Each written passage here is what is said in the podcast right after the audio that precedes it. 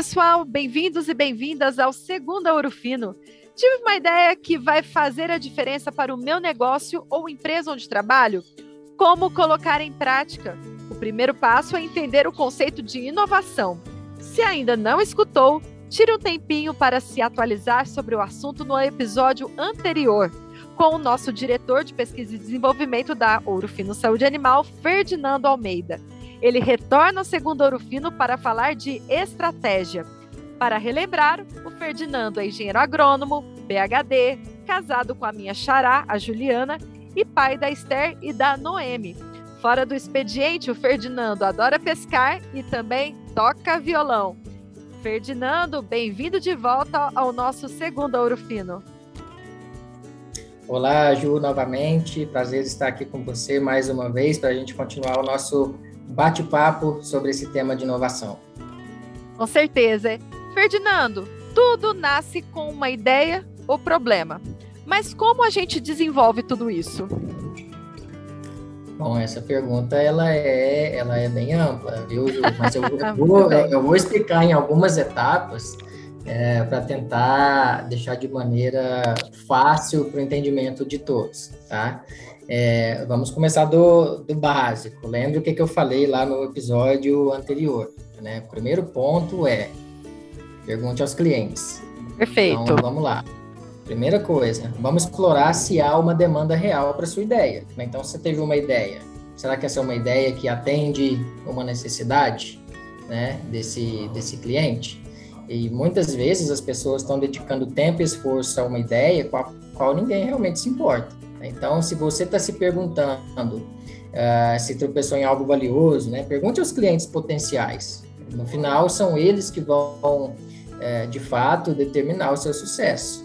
Então, se você já tem clientes, verifique, eh, verifique se eles estão dispostos a pagar pelo seu novo produto, né, pela ideia que você está desenvolvendo, seja ela um produto ou um serviço. Se eles enxergarem valor na sua ideia, aí tente descobrir por que, que eles gostam dela. É, nunca, nunca, nunca assuma premissas, tá, Ju? Acho que esse é um ponto importante quando a gente está fazendo essa primeira fase de ideação. Sempre é. verifique novamente, né? Às vezes os clientes eles gostam da sua, da sua nova ideia por um motivo diferente até daquilo que você idealizou. E eles podem até ajudar você a desenvolver uma proposta melhor do que aquela sua proposta inicial.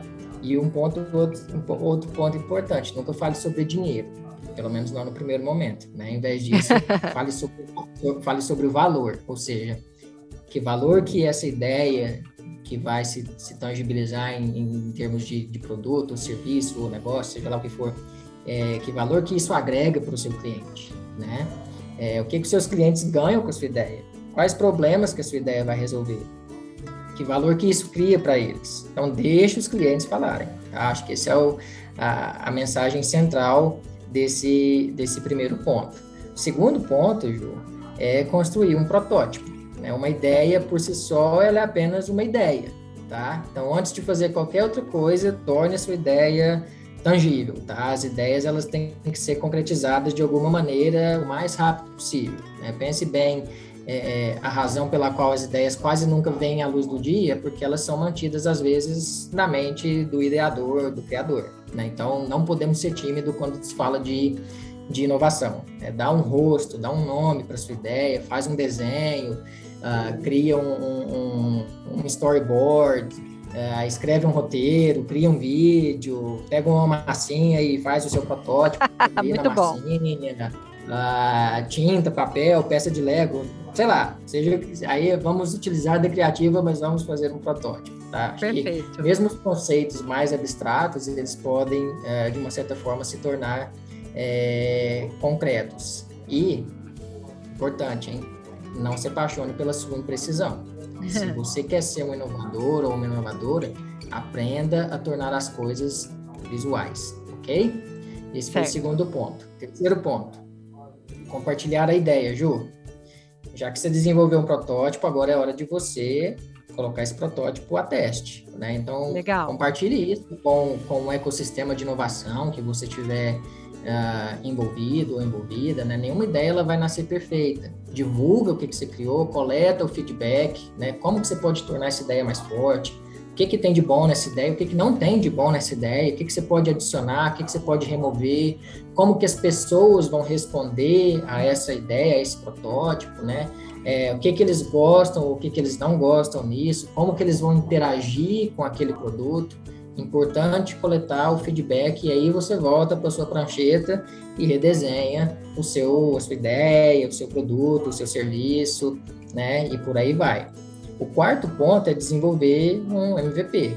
Né? Então, a prototipagem ela é, ela é um ótimo método para se explicar uma ideia. É, por quê? Porque ela também permite coletar feedback, como eu falei, né? e pode levar aí a, a, descoberta de grandes é, produtos. Tá? No entanto, geralmente você vai precisar levar a sua ideia um passo adiante para ganhar dinheiro com ela. Né? Então, trabalhar para um produto é, minimamente viável, que é o MVP, é uma ótima maneira que a gente tem de desenvolver algo valioso com recursos mínimos, tá? Então, qual que é o mínimo que os seus clientes estão dispostos a pagar por aquela inovação que você está trazendo, né? Qual que é a versão mais simples da sua ideia pela qual você pode cobrar uh, das pessoas? É, se nós voltarmos lá na, na, na, na, na questão do, do, LinkedIn, que eu falei também no, no episódio anterior, né, o, o Reid Hoffman, ele falou uma vez que se você não se envergonha da primeira versão do seu produto, você lançou tarde demais.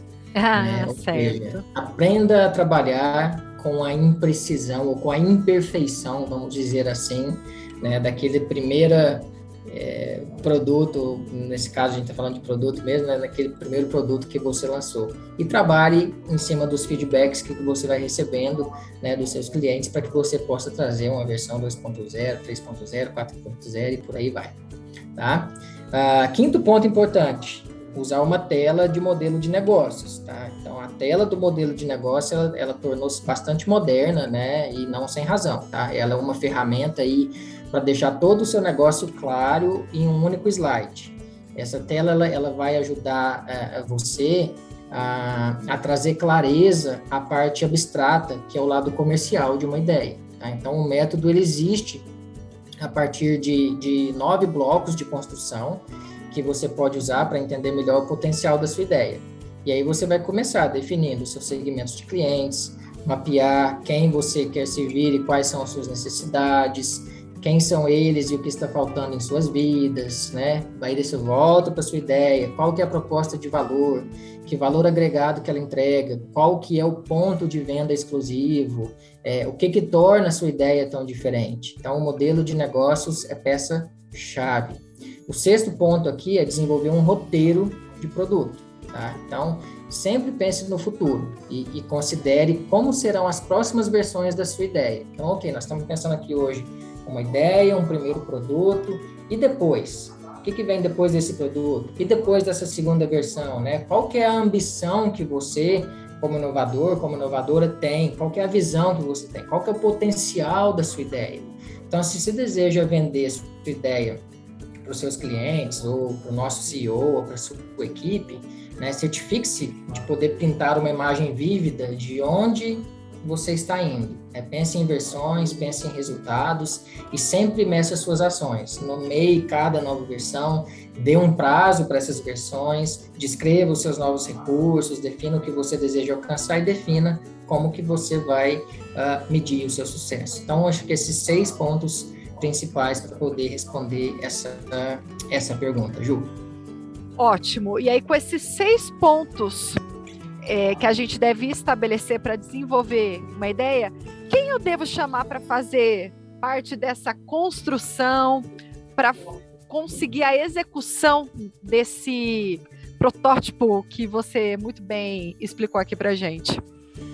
Olha, Ju, a, a, essa construção hoje ela é cada vez mais uh, compartilhada, né? O que o que, tá, que fica bem claro para nós é que uma inovação para se tornar um, um, algo de valor lá na frente, você precisa ter vários atores atuando no desenvolvimento dessa ideia até isso se tornar efetivamente um, um, um produto, tá?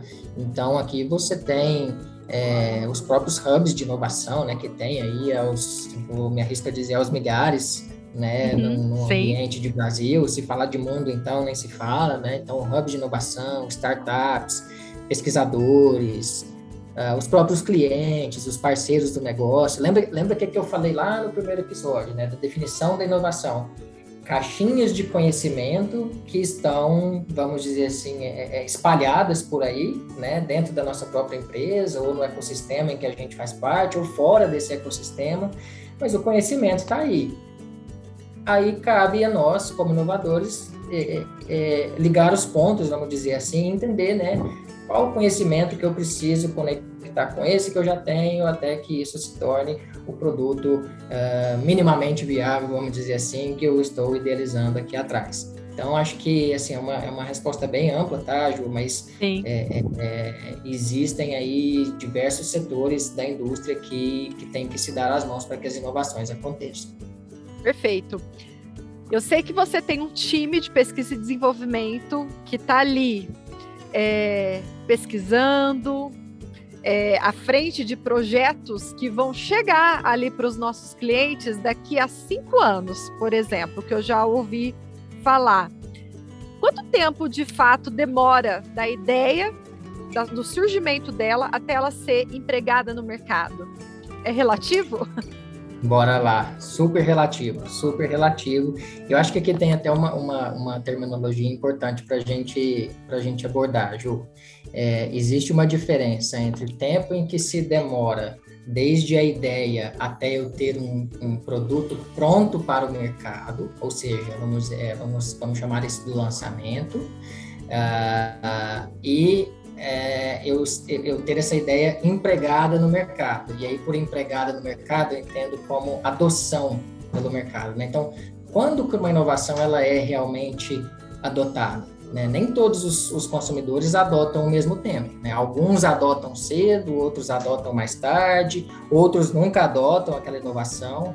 Né? E acho que um modelo útil para classificar é, os vários, eu vou chamar de adotantes, tá? Com base em sua, em sua prontidão para aceitar novas inovações, ele é conhecido como o ciclo de vida de adoção de uma inovação, tá? Então é uma curva, pense aqui comigo, tá? Uma curva de sino, tá?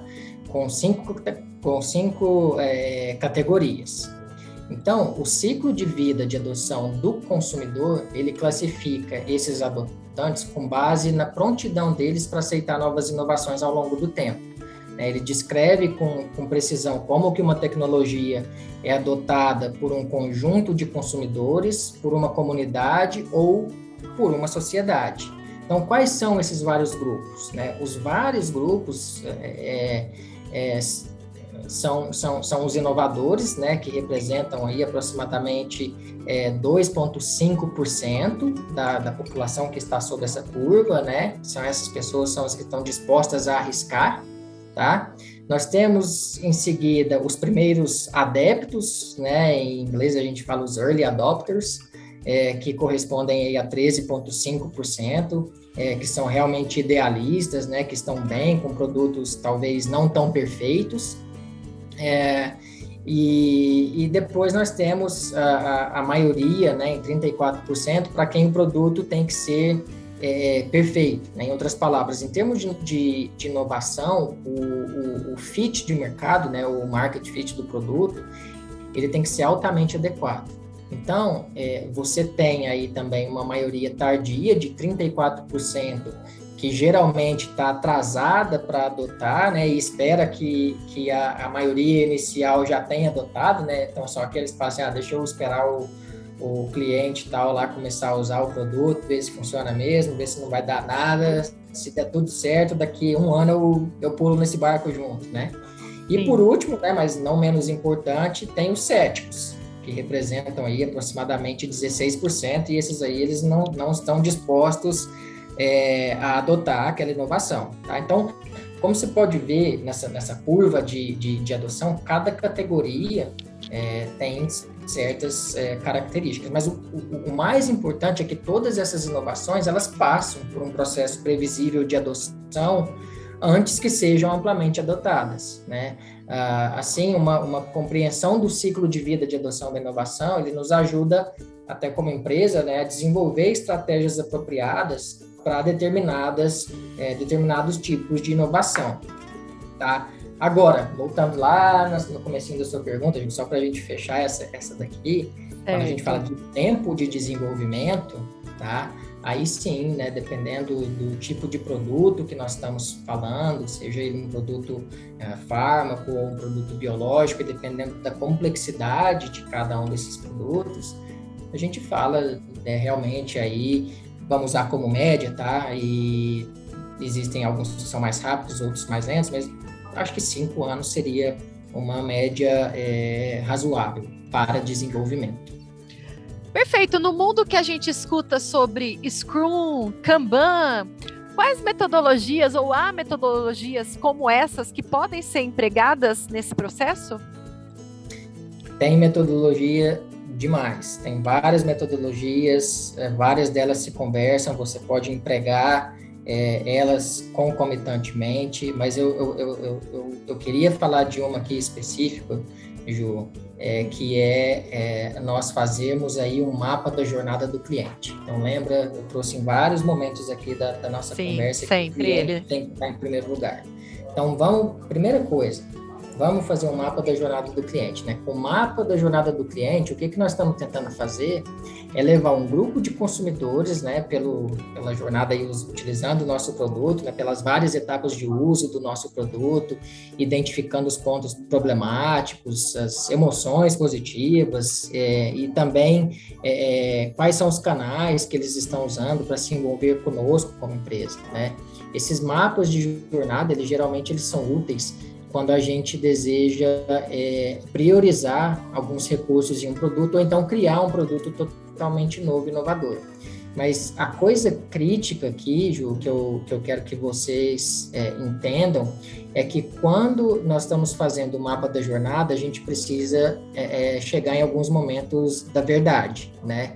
Então, é, pontos em que os consumidores estão é, entusiasmados ou encantados com o uso do nosso produto, é, o que pode ser usado a, a, a nosso favor como empresa. Né? O mapa da jornada ele é uma sequência de atividade de consumo. Então, nós, como empresa, precisamos ser capazes de fazer é, é o caso para os consumidores se destacar, né? fornecer um valor único, para que os consumidores realmente considerem a gente e que quando eles nos escolherem, é, nós precisamos aí ter certeza de que é, temos um produto certo, no lugar certo, na hora certa, pelo preço certo e com o suporte certo. Mas é, mais criticamente, não é apenas um produto solitário que nós devemos estar pensando em vender, mas às vezes também são produtos complementares, né? então um pacote de soluções. É, podemos pensar também em produtos é, é, com, alguma inovação incremental, né? Ou produtos aí que podem envolver é, é, algum nível de, de, de, característica específica que traga um, um, um, valor, uma percepção de valor maior pelo cliente. Né? Depois que a gente entende essa, essa sequência, nós precisamos é, é, trazer né, de volta para nós o cliente, ter ele, é, esse consumidor comprometido com a gente, né? É, verificar se ele vai ter oportunidades de recompra, né? E se ele tiver, se ele vai de fato voltar para nós, né? E aí a gente já está falando talvez da, da, jornada como produto, serviço, é, o, o, o, trabalho que se faz com o cliente muito além da venda daquele produto é, em si, né? E quando Perfeito. nós formos falar com, com os clientes, acho que é importante a gente perguntar para eles, né, na questão, lembra lá que eu falei do, do, dos feedbacks, é, quais são os pontos problemáticos que talvez ele encontra utilizando o nosso produto em cada estágio que ele está utilizando aquele produto, né? Ou quais são os ganhos que ele tem observado, quais são é, os canais com que eles se envolvem até é, chegar em nós como empresa. Né? E acho que isso forma aí um ciclo, né, de, de feedback onde a gente sempre vai ter oportunidade de estar tá, é, melhorando né, as nossas entregas aí frente ao que ao que o nosso mercado demanda em termos de, de inovação. Perfeito. No episódio anterior você falou de Tesla, Toyota, Waze, WhatsApp e nossa Ouro Fino Saúde Animal. Pode exemplificar tudo isso que você compartilhou com a gente hoje, desses processos? Com certeza, Ju. É, nós temos, e aqui é, é eu peço permissão a vocês, né, para falar especificamente de produtos, né, porque aí é, é a área é, que eu hoje atuo como, como líder de desenvolvimento de produtos, então vou trazer um exemplo aqui mais próximo de mim, mas tenho certeza que existem outros exemplos de inovação aí na empresa, né? Se a gente for conversar com os outros, é, com as outras áreas, com certeza a gente vai encontrar algumas. Mas falando de produtos, né? Nós, inclusive, recentemente, né? Nós, nós estávamos ali conversando uh, na nossa equipe de desenvolvimento de embalagens. Né? E nós temos aí um produto já de linha, né? Que já é utilizado há muito tempo e uma conversa meio que diria até um pouco informal, né, foi questionado a questão da apresentação desse produto. Né? Ah, por que, que esse produto é apresentado num, frasco tal qual ele está hoje? Né? É, e nós descobrimos falando com um dos clientes, né? Então, aqui trazendo na prática aquilo que a teoria que eu, que eu venho descrevendo, falando com o cliente, nós descobrimos que aquele frasco específico, quando chegava lá na gôndola, no, no ponto de venda, eles tinham um problema de, de, de empilhar esses frascos, né? Então, colocar um em cima do outro. A coisa não se encaixava muito bem. Então, assim, é uma coisa simples, né? Mas que nós, ouvindo o cliente, fomos capazes de trazer de volta esse feedback para dentro e falar, poxa, existe uma dor ali, né? E eu preciso uh, solucioná-la. Então, o nosso time de embalagens, muito é, prontamente, né, trabalhou aí dentro de um ecossistema de inovação, então com, com um parceiro terceiro fora da Orofino, para que a gente fizesse um novo design dessa embalagem que resolvesse aquela dor uh, específica do cliente. Mas não só isso. A gente aproveitou a oportunidade, nesse redesenho da embalagem, de trazer é, um material para a composição dessa embalagem que fosse mais leve, ou seja, com uma gramatura menor, que vai reduzir o custo de produção para o fino. Então, você veja que a gente, ao solucionar uma dor do cliente, é, criamos automaticamente uma outra oportunidade de solucionar uma dor nossa, né? Nós sempre queremos aumentar a margem dos nossos produtos, então estamos aqui trazendo uma oportunidade de fazer algo uh, que se encaixa melhor na necessidade do cliente e que custa mais barato para o fino. Então, trago esse esse simples exemplo aí, Ju, tem vários outros, acho que a gente poderia ficar aqui, mas horas, sei lá, horas, uma hora conversando sobre isso, né? Mas que o nosso tempo aqui ele, ele é um pouco limitado. Então, eu paro por aqui. Mas não vão faltar outras oportunidades para você compartilhar toda essa expertise que vem aqui de dentro da Ouro Fino Saúde Animal. Mas para fechar a nossa prosa sobre esse assunto, qual a sua dica de livro, série ou filme? Olha, Ju, hoje eu vou deixar vocês com uma dica de livro, tá? É, então, um livro aqui que eu recomendo, eu vou falar que eu ainda não li tudo, eu li partes do livro, tá? Mas é o Dilema da Inovação, é um, é um livro aí é, bem conhecido, bastante citado para quem trabalha com inovação.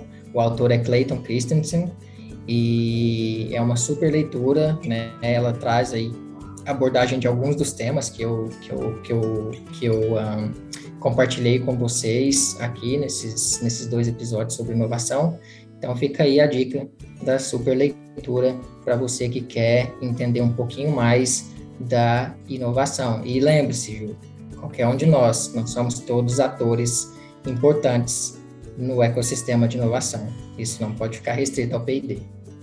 Perfeito, o dilema da inovação está mais do que anotado. Ferdinando, aprendi demais contigo. Muito obrigada pela sua presença e compartilhar todo o seu conhecimento com quem escuta e acompanha o nosso segundo Ouro Fino. Eu que agradeço pela oportunidade, Ju, muito obrigado mesmo e foi muito bom é, bater essa bola aqui com você. Até a próxima. Até a próxima. Escute outros episódios do segundo Ouro Fino com temas sobre liderança, trilha de carreira e metodologias ágeis. E a nossa Ouro Fino Saúde Animal te ajuda a construir uma carreira de sucesso. Conheça o nosso Ayuse Saber plataforma de conteúdos totalmente gratuita. Acesse no link que aparece em nossa descrição. Siga o perfil do Segunda Ouro Fino, ative o sininho e daqui 15 dias a gente se encontra novamente. Tchau!